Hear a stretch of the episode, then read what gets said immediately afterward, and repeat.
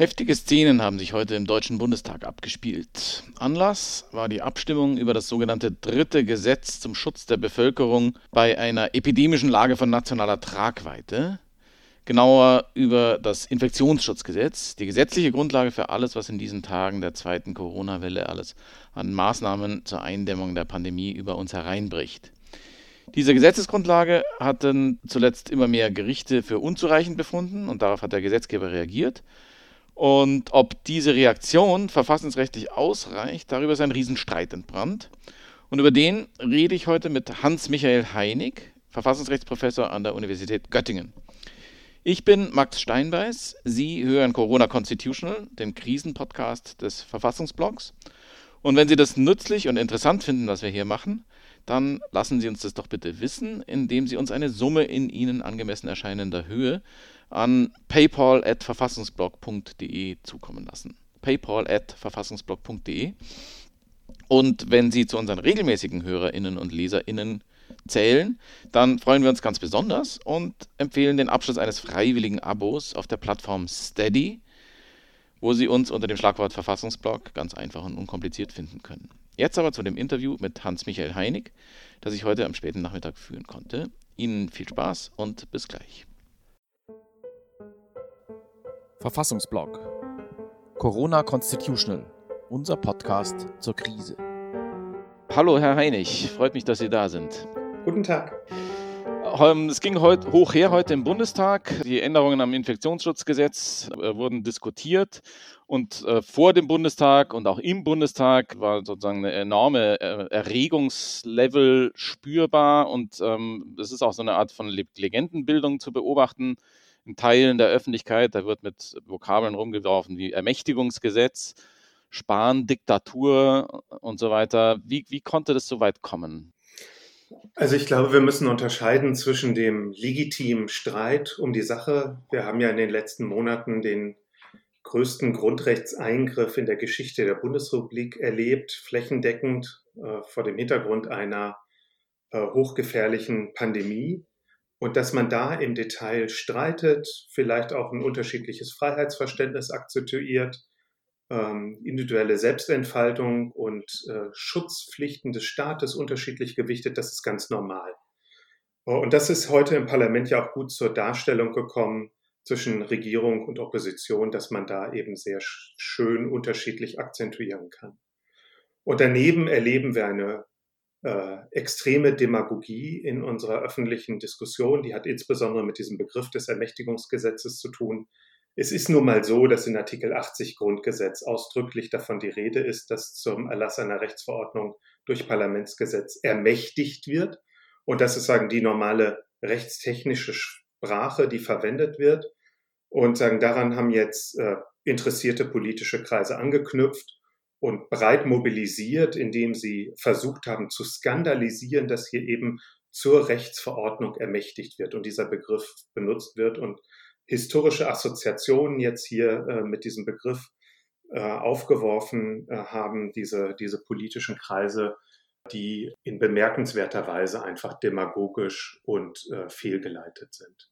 Also man muss sich mal überlegen, was 33 wirklich passiert ist und womit das hier verglichen wird das sagen eine völlig entgleiste Analogie, die hier geboten wurde. Und dann haben wir auch Bilder heute im Parlament gesehen, wie Abgeordnete im Grunde da verfolgt, drangsaliert worden sind. Ich habe von Mitarbeitern gehört, die sich eingeschlossen haben in ihren Büros. Also solche Jagdszenen im Deutschen Bundestag, das ist ganz erschreckend und hochbeschämend. Hm.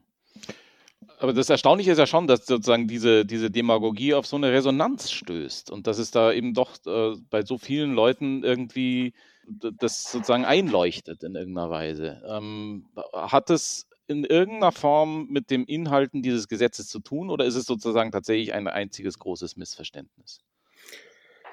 Also wir hatten ja schon vor Corona eine starke Reideologisierung der politischen Debatten. Wir haben äh, eine Stärkung der Extreme mit Links- und Rechtspopulismus in Europa und den USA.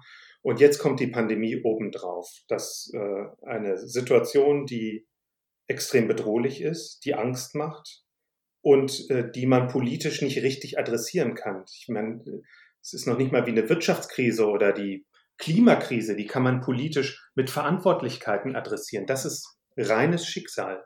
Also im Grunde äh, hilft dann, wenn man sagen, reflektiv bearbeiten will, hilft eigentlich nur die Theologie an der Stelle noch und davon sind wir im politischen Raum ja zum Glück ein ganzes Stück entfernt. Also versucht man irgendwie doch mit diesem hohen Kontingenz, äh, die dieses, diese Pandemie mit sich bringt, die irgendwie politisch umzugehen. Ich glaube, daraus in einer eh schon aufgeheizten Gesamtlage sagen, hat diese Pandemie mit ihrer Schicksalshaftigkeit einfach nochmal diese Kräfte beschleunigt.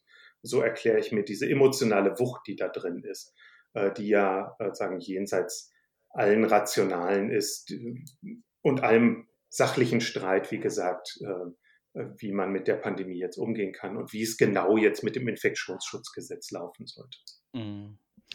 Aber es gab ja schon auch an dem, an dem bisherigen infektionsschutzrechtlichen Bestand äh, gesetzgeberisch ähm, massive verfassungsrechtliche Kritik an der, an, der, an der Breite der Ermächtigungsgrundlage, die da formuliert war und auch an ihrer zeitlichen Unbegrenztheit und an, an, an verschiedenen Ansatzpunkten. Darauf hatte eben der Gesetzgeber oder die Regierungskoalition zu reagieren versucht mit einem Entwurf, der dann ihrer, seinerseits nochmal äh, eine Menge Kritik auf sich gezogen hat und zu Korrekturen geführt hat. Ähm, was, wie, wie, wie, zufrieden sind Sie denn jetzt mit dem, dem was jetzt äh, im, im Bundestag diskutiert worden ist?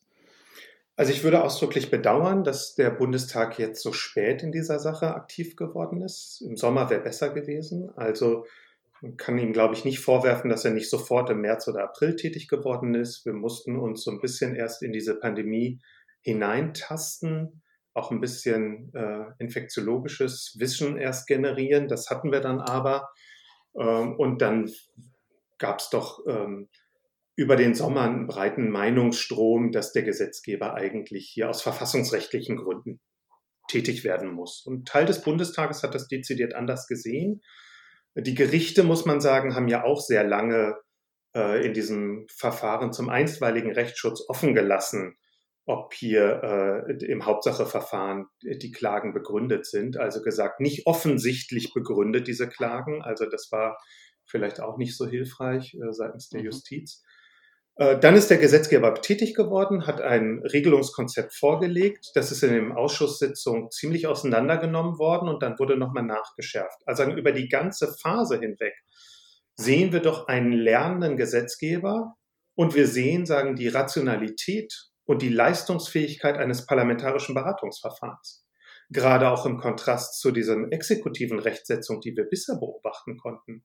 Also ich würde eher sagen, den Prozess jetzt mal loben und nicht kritisieren. Also wir haben einen Gesetzgeber, der äh, sich einer Aufgabe gestellt hat, ein politisches Regelungskonzept, das sagen sehr exekutiv freundlich war, aufgestellt hat. Das wurde kritisiert. Da wurden auch sagen fachliche Anfragen scharf formuliert und dann wurde nochmal nachjustiert. Und die FDP etwa hat ja nochmal einen alternativen Gesetzentwurf eingebracht äh, und gesagt, sagen, so könnte man es noch besser regeln.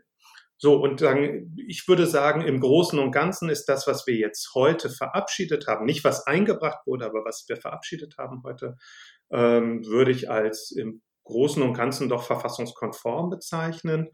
Und zugleich kann man natürlich über Alternativen diskutieren. Und dann sind wir mitten im Streit darüber, ob wir mehr Kanzlerdemokratie oder mehr parlamentarische Demokratie sein wollen. Das ist aber vom Grundgesetz nicht festgelegt. Ja, also es gibt eben auch eine Frage politischer Kultur. Will man als Parlament exekutivfreundlicher sein oder mehr selber entscheiden? Und sagen, darüber kann man streiten. Der Streit ist heute entschieden worden. Die Mehrheitsverhältnisse sind so. Und wenn einem das nicht passt, dann kann man dagegen mobilisieren, wie das die Opposition getan hat. In der, in der Meinungsbildung davon separieren möchte ich aber doch mal den Krawall, die Krawallinszenierung, die wir heute im Bundestag und außerhalb des Bundestags gesehen haben. Mit ja. Verletzung des Geschäftsordnungsrechts und insbesondere äh, mit dem Missbrauch des Versammlungsrechts und der bewussten äh, Verletzung aller Rechtsauflagen, die da gemacht worden sind. Äh, ja. Bleiben wir vielleicht mal einen Moment da noch. Ähm, ähm, worauf beziehen Sie sich da mit, dem, mit der Verletzung des Geschäftsordnungsrechts? Es wurden ja Plakate hochgehalten, es wurde eine Kundgebung im Bundestag inszeniert von der AfD-Fraktion. Das ist ähm, nun mal parlamentsrechtlich nicht zulässig. Ja. Das hat dann der Bundestagspräsident schnell unterbunden. Man kann sagen, ähm, lernendes Parlament. Ähm, es gab eine Anhörung, es gab, äh, die, es gab die Kritik, aber die Kritik wurde eben auch gehört und es wurde darauf reagiert. Also man könnte irgendwie sagen, es läuft doch eigentlich.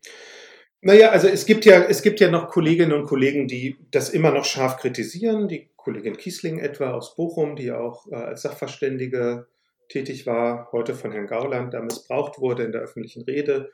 Das hat sie dann gleich klargestellt. Das sind auch ja. interessante Phänomene, die wir da so am Rande beobachten. Also man kann die natürlich. Auch bei uns auf dem Verfassungsblog dazu geschrieben hat. Ja, genau, sehr viel, sehr instruktiv, immer lesenswert. Also man kann ja mit guten Gründen sagen, ich hätte mir noch eine andere Regelung gewünscht, ja, noch eine, also ein, ein klareres parlamentsgesetzliche Durchdeklinierung der einzelnen äh, neuen Standardmaßnahmen. Ähm, mhm aber sagen, verfassungsrechtlich zwingend geboten scheint mir das nicht zu sein. Äh, zudem man noch im Hinterkopf haben muss, dass es noch eine zweite Ebene möglicher Parlamentarisierung gibt. Und auf die setze ich jetzt auch ein bisschen. Das ist, sagen, sind die, ist der Artikel 80 Absatz 4. Ähm, die Landtage können sich natürlich jetzt das Rechtsverordnungsrecht nach äh, 28a 32 Infektionsschutzgesetz jetzt selber zu eigen machen. Und in der Fluchtlinie des, der jetzigen Novellierung liegt eigentlich, dass die Landtage jetzt nochmal auf den Plan äh, treten und das, was die äh, Große Koalition jetzt nicht durchsetzen konnte, Zustimmungsvorbehalte des Parlaments zu konkreten Maßnahmen äh, in Form von Rechtsverordnungen, dass das Parlament, dass das landesrechtlich jetzt äh, nochmal nachgeschärft wird. Ah ja, okay. Also ich glaube, das muss man ein bisschen erklären an der Stelle. Also sozusagen normalerweise ist es ja so, dass eine bundesgesetzliche Ermächtigungsgrundlage dann eben die Exekutive ermächtigt und dort wird dann die wird dann die Rechtsverordnung in die Welt gesetzt. Aber es gibt eben auch den Weg über die äh, Landesparlamente.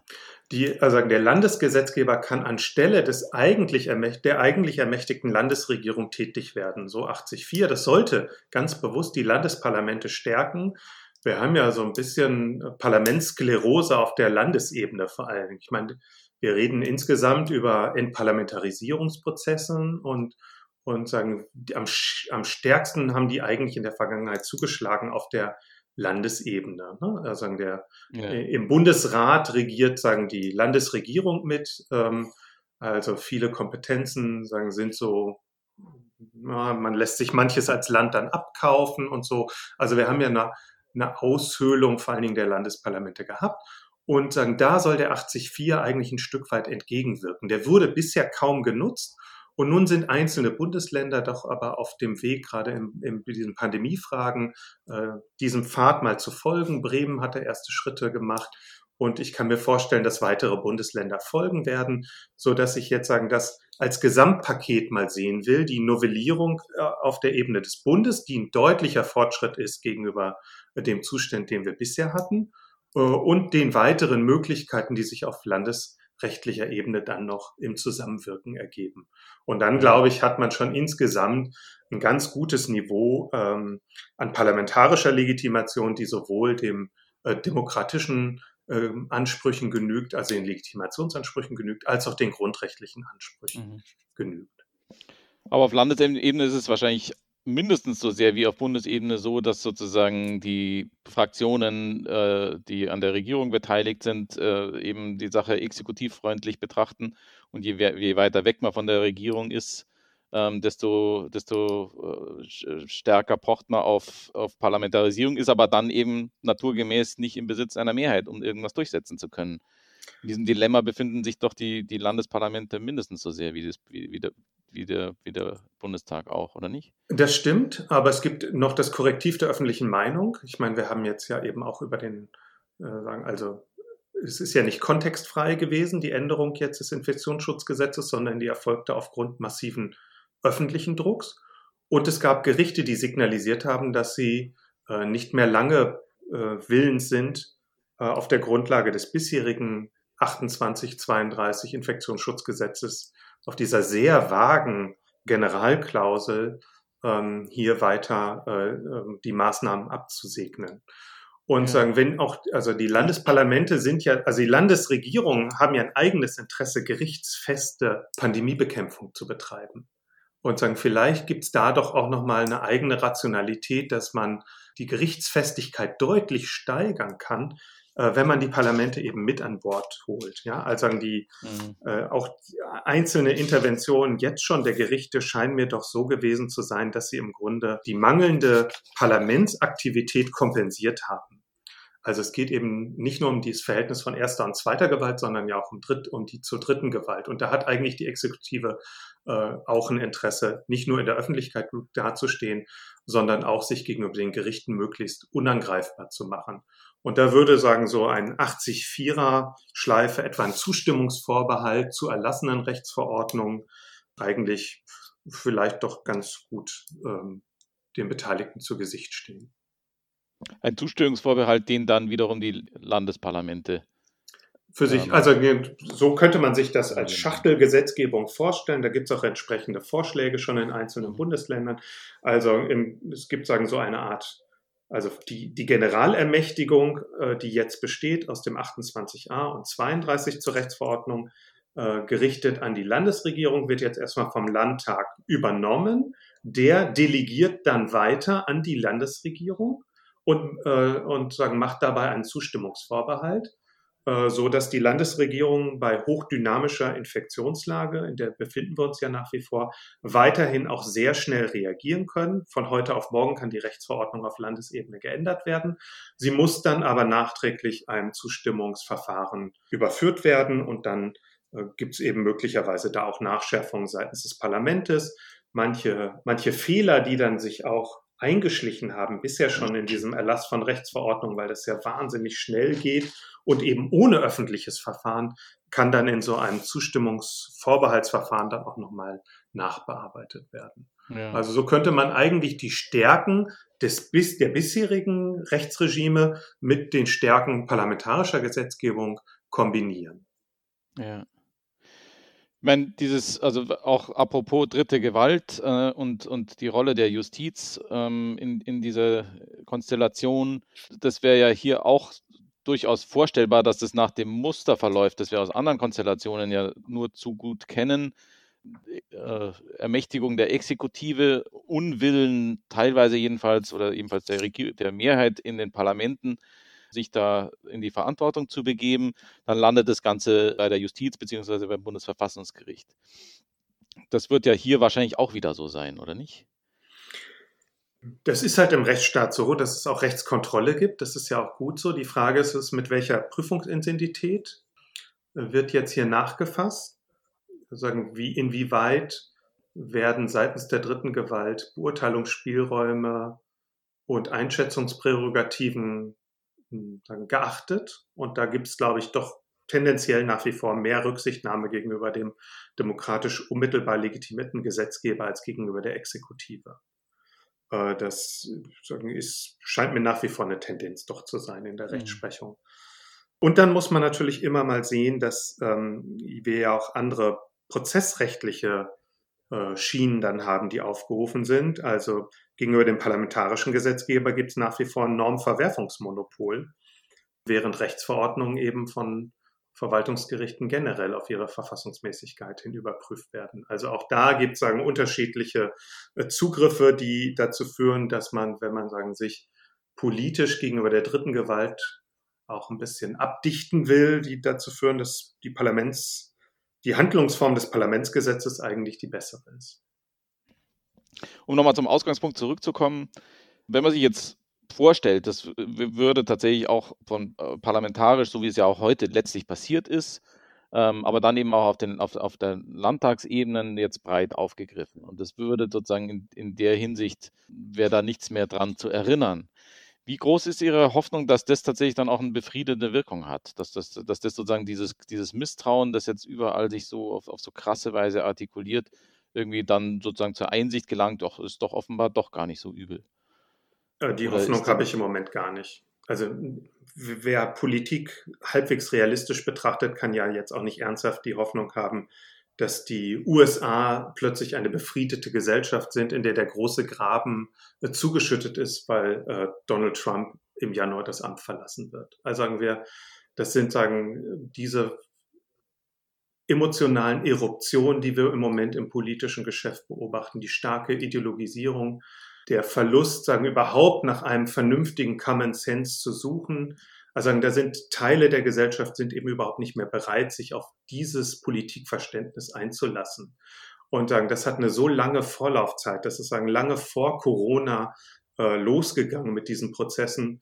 Und deshalb habe ich keine Hoffnung, dass ähm, äh, dass sagen, dass das gänzlich abgestellt wird durch irgendwie rationale Politikformulierung. Was man aber machen kann, ist sagen, immer noch die Wohlmeinen oder die so die Ambivalenten, die, die irgendwie leiden unter diesem Corona-Regime, aber irgendwie auch einsehen, dass irgendwas ja sein muss, dass man die mit parlamentarischem Verfahren, mit der dort ermöglichenden, äh, ermöglichten zur Darstellungbringung auch von politischen äh, Alternativen besser in den demokratischen Prozess und sagen in die in die übliche bundesrepublikanische politische Kultur integrieren kann. Und deshalb glaube ich, ist es schon ein Riesenvorteil, äh, dass wir heute eine große parlamentarische Debatte erlebt haben oder Regierungserklärungen erlebt haben oder Regierungs äh, Handeln zukünftig stärker begründet werden muss und dann eben parlamentarisch auch adressiert werden kann. Das ist alles sehr viel besser als diese stark informelle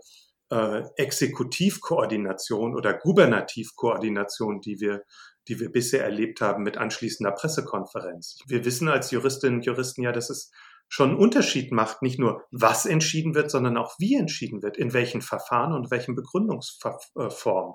Und natürlich ist Pandemiebekämpfung weiterhin vor allen Dingen ein Geschäft der Exekutive. Das wird sagen, das kann auch niemand ernsthaft bestreiten.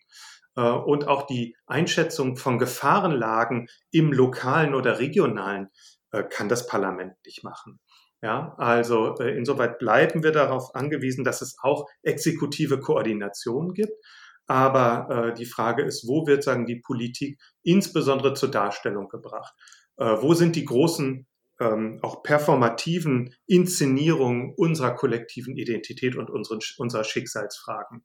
Und sind das Talkshows und Pressekonferenzen im Kanzleramt unter Beteiligung von drei Ministerpräsidenten oder ist es Parlament? Das dahinter stecken ganz unterschiedliche Vorstellungen, was für eine Demokratie wir sein wollen. Und deshalb glaube ich schon, dass wir gerade auch eine Schicksalsfrage ähm, unserer Parlamentsgeschichte hier gerade beobachten. Also, ich meine, das, das, was wir jetzt entscheiden, wie wir mit dieser Pandemie auch in den Handlungsformen umgehen, das wird lange nachwirken. Also es wird unser Bild vom Parlamentarismus über die nächsten Jahre mit beeinflussen. Und deshalb ist es, lohnt es auch an dieser Stelle so stark miteinander zu reden. Ja, wunderbar. Das schließt das Thema sehr gut ab und ähm, entlässt uns auch so ein bisschen mit einer etwas hoffnungsvolleren Note in den, in den Abend. Und ich bedanke mich sehr herzlich dafür. Sehr gern. Danke.